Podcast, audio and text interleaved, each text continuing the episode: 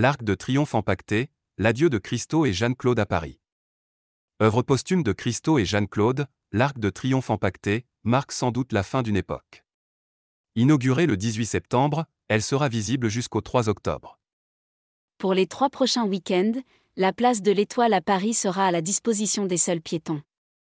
Parmi les bouleversements, à la fois pratiques et symboliques, engendrés par l'empaquetage de l'Arc de Triomphe, celui-là n'est pas le moindre.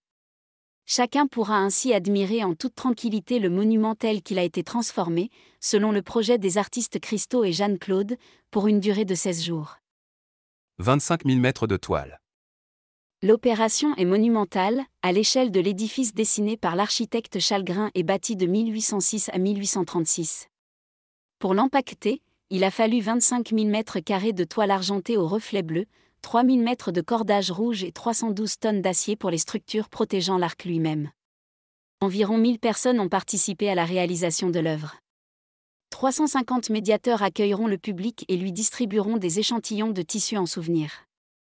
Tout cela pour un budget total de 14 millions d'euros.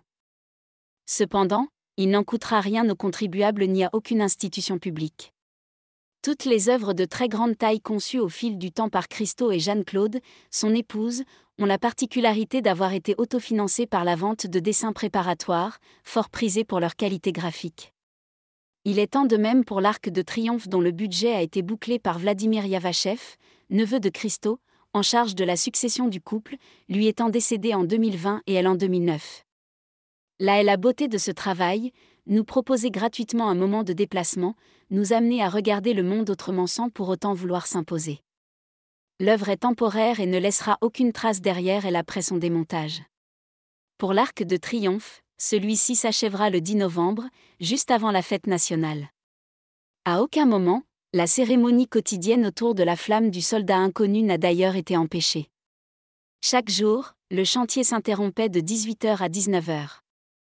Les installations de Christo et Jeanne-Claude ont été de grands moments d'émotion populaire, ce dont témoigne le souvenir laissé dans les mémoires par l'empaquetage du Pont Neuf ou celui du Reichstag à Berlin. Ce geste-là était particulièrement marquant puisqu'il est intervenu juste avant la transformation du bâtiment pour y transférer, de Bonn, le Parlement de l'Allemagne réunifié autant d'éléments qui justifient la dépense financière que constitue l'empaquetage de l'Arc de Triomphe.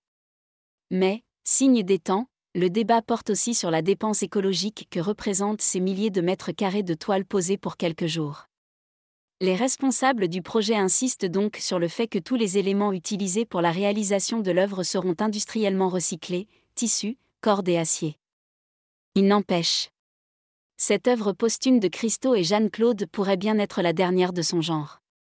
Elle nous renvoie à une époque désormais révolue, celle d'une croissance insoucieuse de ses conséquences. Il est heureux que la conclusion soit signée par des artistes d'une réelle élégance éthique et esthétique. Après l'Arc de Triomphe, il reste une œuvre de Christo et Jeanne-Claude prête à être concrétisée, un mastaba dans le désert d'Abu Dhabi. Cette installation, conçu par le couple à la fin des années 1970, reprend la forme trapézoïdale des monuments funéraires de l'ancienne Égypte. Sauf que ce mastaba, composé de 410 000 barils de pétrole, serait de 150 mètres et à la différence des autres projets monumentaux de Christo et Jeanne-Claude, cette œuvre perdue dans le désert ne serait pas éphémère. Elle aurait vocation à demeurer.